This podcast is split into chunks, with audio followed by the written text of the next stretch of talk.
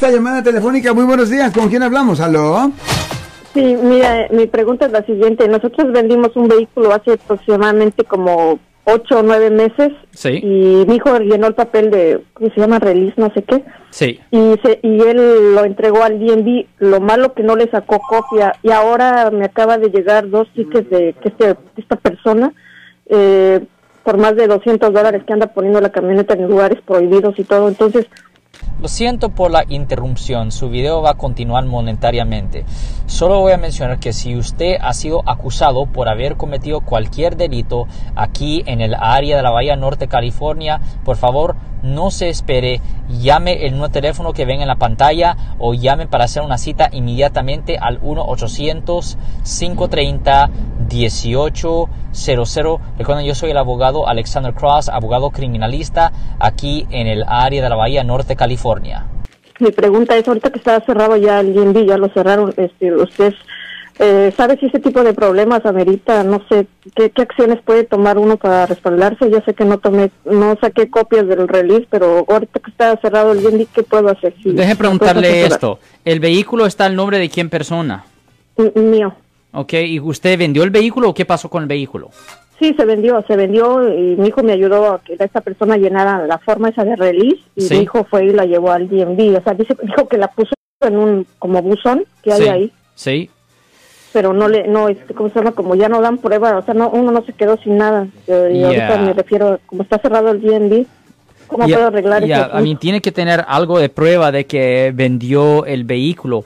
Am, desafortunadamente el público si no puede ir al DMV pues no tiene la opción, pero la cosa es que cuando reabran ahí es donde va a ser necesario ir al DMV. Ahora, ¿usted ha tratado de llamar al DMV?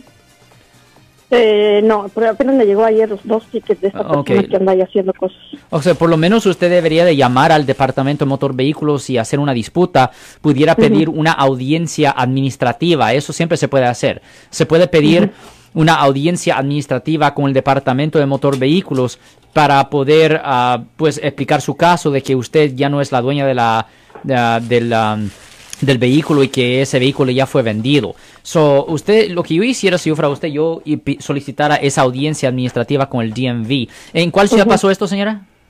en Richmond California Richmond, ok, so la, la, ah, la oficina más cercana que hace estas audiencias administrativas ah, es la oficina del ah, DMV de Oakland. Es la más cerca Ya. que hace estas audiencias administrativas. So definitivamente se debe de poner en contacto con el departamento de motor vehículos en Oakland, específicamente la que hace las, ah, las audiencias administrativas ah, para Eso poder arreglar decir esto. perdón Mar- es- perdón es- ¿Qué fue eso? Bueno, Bueno, aló. Bueno, pues la señora aparentemente nos no abandonó. sí estoy, Oh, sí, sí, sí. estoy, Marcos Entonces, ¿qué iba a decir?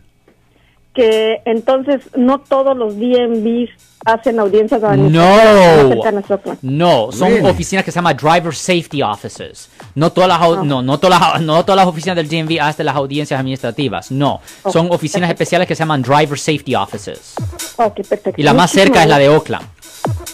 Muchísimas gracias. Gracias, tengo buen día, Sara. Si les gustó este video, suscríbanse a este canal, aprieten el botón para suscribirse y si quieren notificación de otros videos en el futuro, toquen la campana para obtener notificaciones.